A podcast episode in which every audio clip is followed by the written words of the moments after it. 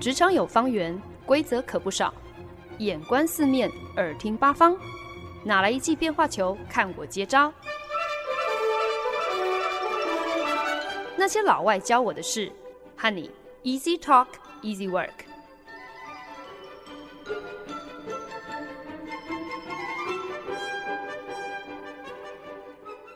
您现在收听的是《那些老外教我的事》，我是节目主持人焕恩。上周末去了纽约州哈德逊河岸边的一个小镇度假。这个叫做 Beacon 的小镇，算得上是纽约客周末一日游的热门景点。因为呢，从曼哈顿坐火车只要一个半小时的车程，就能够带你穿越到这个依山傍水的复古小镇。Beacon 最初其实呢，是因为新建了一座颇负盛名的当代美术馆，叫做 Dia Beacon，才成为了这个镇上的一个观光景点，替小镇带来了不少人气。不过，在疫情期间，很多本来是住在纽约布鲁克林的文艺青年，在这样一个人口稠密，然后又因为要因应政府的封城政策，几乎已经是彻底停摆的大城市里面，实在是住不下去了，所以就纷纷转往 Upstate New York 纽约上周的各大小镇，Beacon 正好就成为了这些纽约客。移居移到市郊外的首选，也正因为如此呢，这三四年之间，Beacon 的变化非常的惊人。虽然仍然就是只有一条 Main Street，可是呢，在这一条长三英里的小镇大街上，已经开始窜出非常多很潮的店，有卖日本便当的复合式家式咖啡店。有不下三家微型精酿啤酒厂，还有进口意大利橄榄油、日本文具、德国百事、希腊香料的各种小店，就连当地人都直呼 Beacon 根本就已经变成了一个 Little Brooklyn，一个小布鲁克林了。在这个复古小镇，找到了一间复古的民宿。是一直到入住的时候才发现，原来民宿主人竟然是台湾人，而且呢，这间民宿更是来头不小。原来呢，这个房子其实是美国一个开国元老曾经住过的古迹修复而成的。民宿主人本身也是一位艺术家，见到台湾同乡，可能觉得格外亲切吧，所以他也顾不得客人已经在外头闲逛了一整天，又饿又累，只想躺平。他一打开话匣子，就是一个多小时，完全是欲罢不能。从他自己年轻的时候在曼哈顿上班完成的哪些得意商业设计作品，聊到他在修复这栋房子的这个过程当中是如何跟邻居呃对簿公堂，这个剧情峰回路转的程度，他说真的应该要找李安来把这个故事翻拍成电影，一路。聊到他近期有一个全新的研究项目，就是呢，他正在钻研这个甲骨文背后的一些数学智慧和博大精神，目的呢，就是要来发扬繁体中文字的巧思还有奥妙。民宿主人强调说，只有开发这些有思想、有哲理、有历史根据的内容，才是台湾对抗中国最有效的武器。接着他话锋一转，感叹起来了，说：“这年头所谓的艺术根本已经无所本，好像每一个人都可以自创出一套 style。不管今天是创作者还是赏析者，大家都不再讲究这些创作背后到底有一些什么样子的基础，有一些什么样子的意涵。”我在想，大多数人对于创新，可能就是有这样的一个迷思。觉得创新就是要破除窠臼，就是要玩出一套全新的游戏规则，最好能够不只是自成一格，是要独树一格，就是要跟前人不一样。但这样的一个出发点，也特别容易流于好像就是为了标新立异而标新立异的创新。尤其如果今天我们又是在讲艺术上的创作的话，常常就会让人家看不出一个所以然。甚至你可以说是看的会觉得格外的空虚，觉得你的东西没有灵魂。大多时候，那些真正能够感动人心、能够引发共鸣的艺术创新，往往都是立基于我们都熟悉的感觉，或者是记忆，或者是场景。但是呢，艺术家能够用一些意想不到的载具手法来传达、来呈现。本周晋级的职场巨人，就是要来跟大家分享这样的一个人物。他正是这方面的专家，他独创了一套前所未闻的艺术表现手法，自成一个全新派系。而且呢，手下每一个作品都不断的挑战视觉体验，还有创作规模的全新境界。可是手法创新，内容却从来不忘本。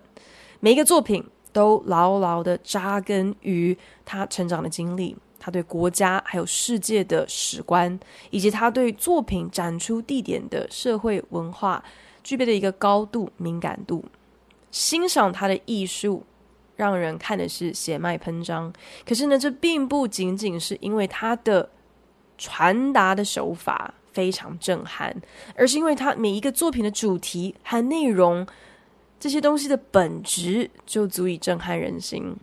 这个不只是将古今中外融会贯通，更可以说是融旧贯新的艺术家，就是蔡国强。有认真在 follow 晋级的职场巨人这个特别系列单元的听众朋友，你们搞不好会说：“诶。”可是你之前不是已经讲过艺术家，不是已经在节目当中分享过 Frida Kahlo 了吗？然后你不是说就是十三个晋级的职场巨人必须要是不同国籍、不同专业的吗？OK，我知道。其实可能就只有我一个人，好像很 care 说自己有没有在按照我自己定的这些游戏规则在走哦。但我想说，这边还是稍微澄清来说明一下，就是严格上说起来呢，我觉得蔡国强的艺术和 Frida 是截然不同的，不只是因为他们选用的这个媒介媒材很不一样，Frida 就是一个蛮呃正统的油画家嘛。可是呢，蔡国强他最为人知的。除了有他的这些大型的烟火设计之外，还有就是他独创的这个火药绘画。除此之外呢，其实他的作品也包含了很多大型的装置艺术。可是我自己是觉得啦，蔡国强跟 Frida 两个人虽然都是艺术家，可是他们本质上最大的一个不同，就是在于他们艺术作品想要传达的讯息。那 Frida 基本上就是从自己出发。透过创作来记录、来抒发，甚至可能可以说是来缓解他的痛苦。蔡国强则是透过艺术跳脱出那些肉眼能见的极限。虽然他每个作品都不曾忘本，都融入了非常多个人的元素，还有很 personal、很个人的情感。可是呢，整体来说，他的主题。可能要比 Frida 相对内化的这些作品来得更宏观，显得更有野心。蔡国强是艺术家没有错，可是呢，或许我觉得他好像更像是一个宇宙观察员，他自己都曾经说。他其实是想要从艺术里面去寻找那股看不见的力量，甚至呢不止一次提到他很多的作品基本上都想象是要做给外星人看的。蔡国强一九五七年出生于中国福建泉州，是当今最具知名度的艺术家之一。他自己回忆，故乡泉州其实是一个非常迷信的城市。当年听说有一个算命师铁口直断，按照地理方位来看，泉州隔壁刚好有一个城市，这个样子形状很像是一张渔网，好像张开了一一个网子要把泉州吞掉一样。所以听了这个算命师这样的一个说法，泉州后来还特别盖了两座高塔，就是为了要有一个破网而出这样的一个象征。文化大革命发生的时候，蔡国强才九岁。我觉得我真的很难想象，在这样的一个成长背景之下，到底是如何能够孕育出我们现在所认识的这位擅长透过艺术来针砭政治、来观察社会，甚至是来陈述环保议题的蔡国强。可是或许呢，这些都不经意的成为了他无形的养分。文革种下了他一个反动的因子。迷信的故乡给了他动力去探索看不见的力量，历经动荡的童年，也让他对火药产生一种亲切感，甚至对于火药的破坏力和震撼感到着迷。蔡国强的爸爸是卖书的。他同时也是一个业余的书法家，还有画家。虽然这个做爸爸的从来没有拿钱回家过，因为一赚到钱，爸爸就拿去买书了。说买来的这些书呢，都是他一生的财富。那乍看之下，好像不是一个特别负责任的父亲。可是呢，恐怕他给他儿子最宝贵的资产，就是把他。文人这种特有的浪漫也传承给了蔡国强。当年呢，爸爸常常会骑着脚踏车载着蔡国强颠簸二十公里的路到泉州郊外去瞻仰。早在六零年代，不知道是被谁刻入这一片巨山山壁的一幅人头雕像。蔡国强的奶奶俨然才是真正的一家之主哦。可是有趣的是，其实，在蔡国强很小的时候，奶奶就特别看好他，认定他有朝一日一定会成为一位了不起的艺术家。家乡的记忆，还有成长的点滴，不管是到哪一个国家展出做烟火的设计，这些仍然都是蔡国强每一个作品当中非常重要的基础。故乡像我的一面镜子，我在全世界。啊、呃，在乌克兰，在多哈，在什么国家都跟那边的人对话，做着他们的作品，从那边引起的灵感和他们合作做的作品。但是每一个作品里面都穿透着我的童年和我的故乡。父亲对蔡国强的影响尤其深远，他的创作风格说来是自成一格没错啦。可是呢，火药绘画。其实还是跟书法有一些雷同之处，好像一样都是一种必须要一气呵成，甚至可以说是有点凭感觉、凭直觉的创作。所以说，他多少还是承袭了父亲的一些表现手法，这样其实也是说得通的。可是呢，父亲对蔡国强艺术之路最重要的一个启蒙，其实呢，就是。做爸爸的提供了儿子一个绝佳的借镜，让蔡国强清楚的看见了自己不想要成为的样子是什么。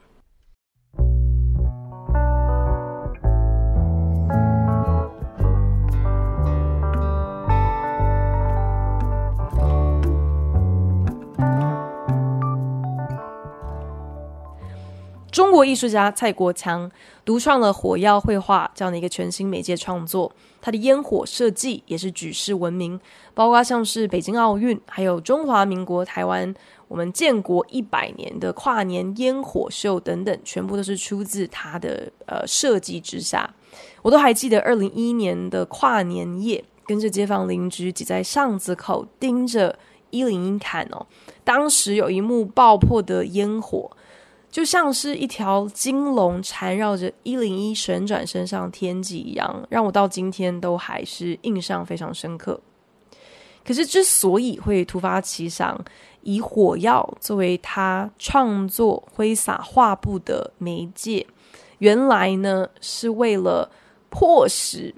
自己要来破除从父亲那里所承袭来的那种循规蹈矩、作画一板一眼的个性。所以这个胆小怕事，还有做人很谨慎，这个是一个好事情。但作为一个艺术家，放不开。他画的那些画虽然很大，写的书法虽然很大，但就是看不到他有一个反叛的精神，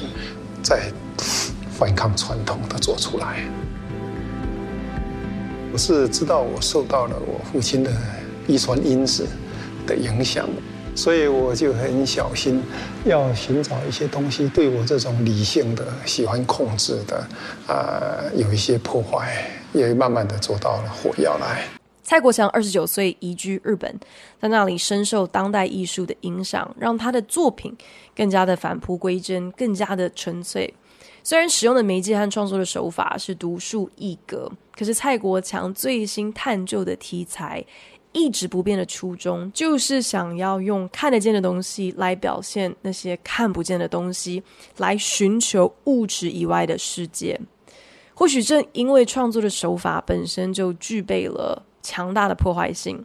可能也或多或少就影响了蔡国强创作时的一些思维吧。好像总是希望能够去破除，或者是去跳脱出什么东方啊、西方啊这样的一个界定。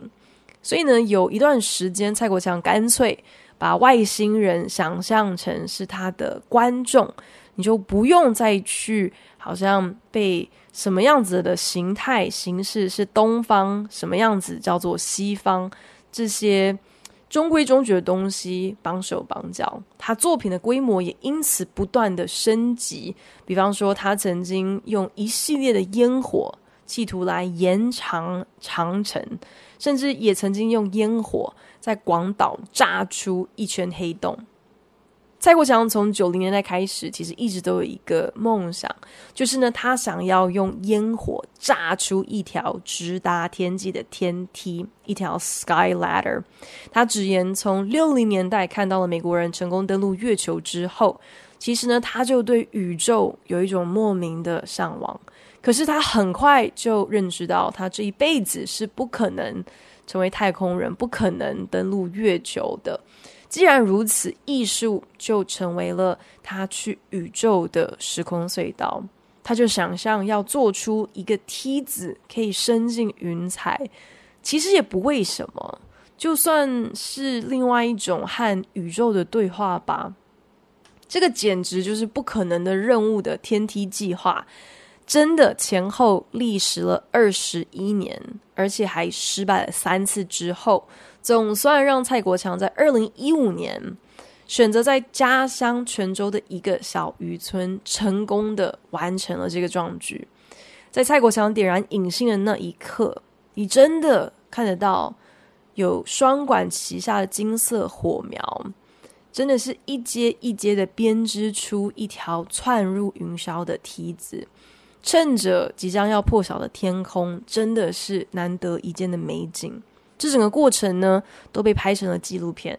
有兴趣的听众朋友，可以推荐你去 Netflix 上头观看这部纪录片的片名，就叫做《天梯》，就叫做 Sky Ladder。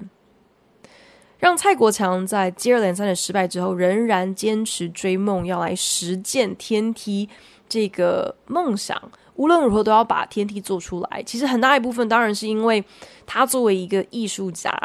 特别是当你已经有了一定的名气、一定的成就，做到了一个地步之后，你已经有成群的策展人、投资人，都是捧着钞票络绎不绝的来邀约你参展做作品。所以，如果今天不是你自己给自己出难题，在一些特别感兴趣、自己才想到的项目上有所坚持，恐怕真的很难要别人来。提出一个会让自己倍感挑战，会逼着自己要跳脱舒适圈的一个案子。可是呢，另外一个很大的原因，为什么非要把天梯做出来不可的原因，其实是为了蔡国强的奶奶。奶奶在看完长孙的巅峰之作《天梯》成功的烧入、炸入云霄之后的一个月，就过世了。享寿寿一百岁。作为一个艺术家，有的时候确实好像是肩负着某种使命感，时而必须扮演着一面时代的镜子，照映出好像一些当权者不忍直视的事实。有的时候呢，也得要为老百姓创造出一个能够好像容许他们片刻跳脱现实的避风港。可是讲到艺术的纯粹，还有创作的初心，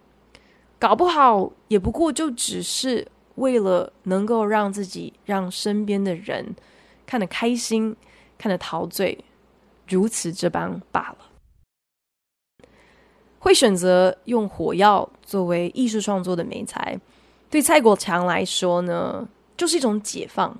从父亲的影响得到解放，从自己遗传来的谨慎个性当中得到解放。同时，也是一种冲破任何艺术流派或者是创作框架的解放。火药其实最大的破坏是对自己的这一种精神和勇气的一个挑战。也是在那个时代，在自己的城市所处的社会环境的一个自我解放。会想到要给蔡国强下一个荣旧冠新的注解，其实我觉得就是从他媒介的选用，以及他创作主题，还有他创作手法上，都可以啊、看到这个玄机哦。那火药呢，就是中国四大发明之一嘛，基本上就是一个行之千年的古老的东西。当然，现在它还是有它的现代应用。可是蔡国强却替火药发明出了一个全新的用途，他成功的掌握住了火药的破坏力，将这么一个从历史上来看，基本上就是跟暴力。战争，甚至可以说是毁坏，还有死亡脱不了关系的一个东西，转化成是一个能够淬炼出美的必经过程。蔡国强的烟火设计融合了很多的最新科技，从环保可以自动分解的颜料火药，到它会在烟火的炮管里面嵌入电脑晶片。如此呢，就可以更精准地掌握爆破的时机等等等。可是，如果我们反观它的火药绘画，其实呢，火药绘画本质上就是一个非常的费时又耗费人力的一个很传统，甚至是很类比的一种艺术手法，需要先由蔡国强亲自在很大的画布上头来手绘描线，接着呢，再让助理。去描图、裁剪成转印的模板，把这些模板排版好、就定位之后，再由蔡国强亲手撒上火药，接着铺上一层米纸，还要再盖上大面积的厚纸板。这些呃准备措施呢，其实是为了要减低火药接触到空气的面积，等于是用这样子一个非常呃。就是低科技，根本没有任何科技可言的土法炼钢的手法，来控制火药的爆炸力，能够烧出要的效果，却不至于烧坏作品。接着呢，则是用砖块、用石头来压住这些厚纸板，点燃引信的时候，火药才不会把东西全部都炸飞，或是炸伤周边的工作人员。一座火药绘画，它是一个很有趣的过程，它。跟这个室外广场上啊，大自然里面，沙拉河或者是各种各样的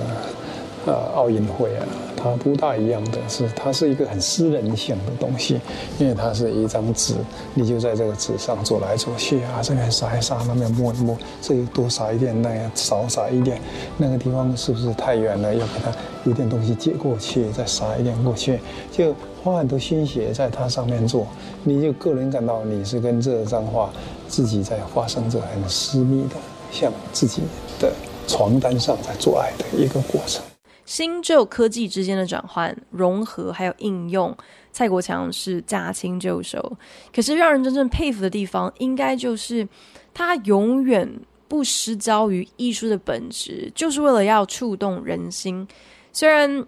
严格上说起来，因为蔡国强的作品的规模还有范畴，往往都是大的惊人哦，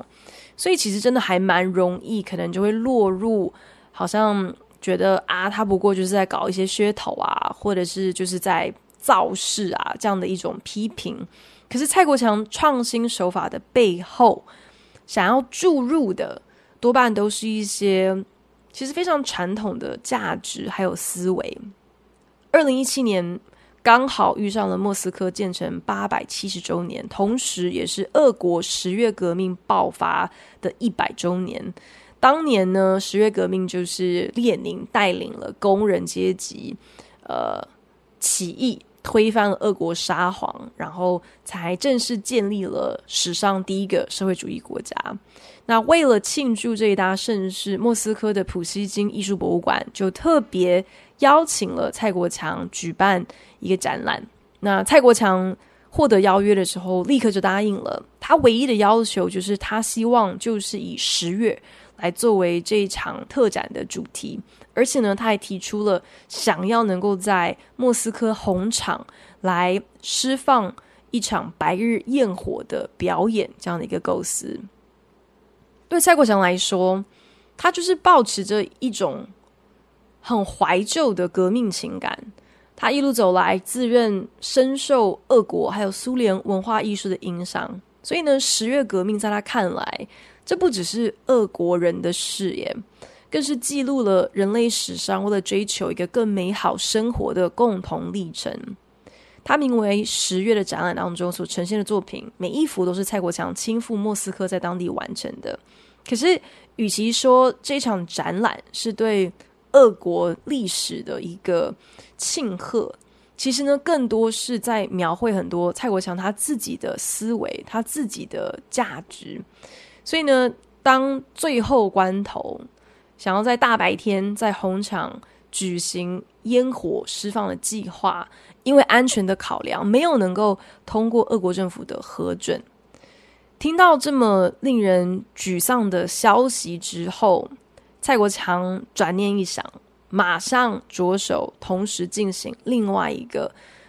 大项目，在他看来也是在那个时间点别具意义的一个项目，就是他决定回归故乡泉山，回到童年的时候。父亲常骑着脚踏车载他来瞻仰的那个山脚下，决定要把这幅刻入了山壁的雕像拓印下来。因为不知道听众朋友你们猜到了没？这幅巨大的人头雕像，正是头戴红星八角帽的毛泽东头像。恐怕也只有蔡国强这样子。怀旧、守旧、革命情感的思维，会去把俄国庆贺十月革命的这样子的一个呃盛世，跟向毛泽东致敬串联在一起。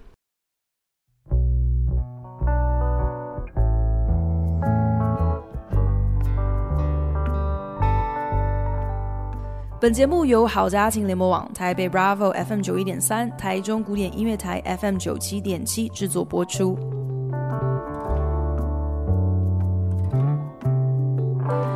艺术家要如何在自由挥洒的过程当中取得一个平衡，同时能够保有创作的初衷还有完整性，也不至于和当权者发生对立冲撞？这背后的手腕要多灵巧？要有多微妙，恐怕再也没有谁能够比来自中国的艺术家更深谙其道。或许也是因为这个样子，所以在一九九五年，蔡国强就正式移居纽约。虽然好像是让他找到了一个可以无后顾之忧、尽情发挥的创作净土，可是他也很快就发现，其实呢，美国也是存在着一些既定的市场条件。或者我们应该说是有些特有的一些社会特色、社会脉络，作为一个艺术家是无法轻易忽略的。OK，纽约还是很好玩的，嗯，特别好玩，就更没有人管你了，自由自在了。但是当然，我开始来就想，哇，这个是一个很比较政治，而且又比较注意全世界的问题了啊，人类全世界的政治。在日本，我的艺术更多的是人和自然、人和宇宙的东西多一点。在美国以后，慢慢的就更政治和社会主题了。这样的一个敏锐感知，就启发了蔡国强一系列呃蘑菇云的作品。蘑菇云就是那个呃。核子弹爆发的时候会冒出那种蘑菇云嘛？那基本上，呃，这个呈现的手法就是蔡国强前往了美国各个不同的景点，拍摄下他释放烟火之后，然后冒出了一个蘑菇云形状这样子的一个系列照片。那其中有一张照片的景点刚好就是沿着河岸眺望纽约双子星大厦。当然，这一系列作品在九一一恐怖攻击事件发生之后，在双子星大厦被炸毁之后，肯定又多了一层的意义，看的是让人百感交集，也有一些些的不寒而栗吧。蔡国强荣就贯心学背后想要传达的一个讯息，我认为其实就是在展现说。艺术是不能够和生活脱节的，你不能够置身事外。创作的本质并不是好像今天艺术家想干嘛就干嘛，想画什么就画什么。你更需要去深入了解到在地的文化还有民情。你必须立基于一个人和人之间的连接。你的作品要能够反映出社会的脉动，要能够用看得见的东西去描绘那些。大多数人可能讲不出口的情感。做艺术家总是要找到一些问题，但是不知道什么问题可以做作品。嗯，环境这么漂亮，所以我感到，哎，如果我们感到澳洲那个布里斯本、那个昆士兰那个水呀、啊，那个大自然这么美，是人类最后的遗产的话，人类最后的宝地的话，那这个是一个非常可怕的一件事情。所以我就做了一个池塘，然后有。九十九只动物，它们不管是凶猛的还是比较温顺的，比如说马啊、羊啊、老虎啊、狼啊，都它们都谦卑着、低着头在喝着那一滩水。我还是比较间接，你思考社会、思考政治，你的表现手法是以一种距离来表现的。虽然蔡国强的作品从来也没有好像很刻意的要去。针砭时事啦，或者是要去批评一些什么政治人物之类的，可是他就是能够透过他独创的手法，去具象化一些寓意深长的视觉譬喻。对于很多特别复杂的议题，他有的观点，或者是他想要抛出来让大家细细咀嚼的一些问题，就在他。操作之下，感觉好像是非常 effortless，很轻而易举的，可以用一图以蔽之。一直以来，其实我对所谓的当代艺术或者是现代艺术是很排斥的，因为我觉得我根本就看不懂这些创作者、艺术家们，他们到底想要透过作品讲一些什么。可是蔡国强的作品。非常的擅长先利用作品本身规模的宏伟，或者是震撼的爆破，吸住你的眼球之后，当你开始专心欣赏的时候，好像你慢慢的就能够看出来，其实，在这些炫技或者你要说是噱头也好，在这些东西的背后，他真正想要谈的，真的没有你想象的那么艰涩，那么深奥。是进一步认识了蔡国强的作品，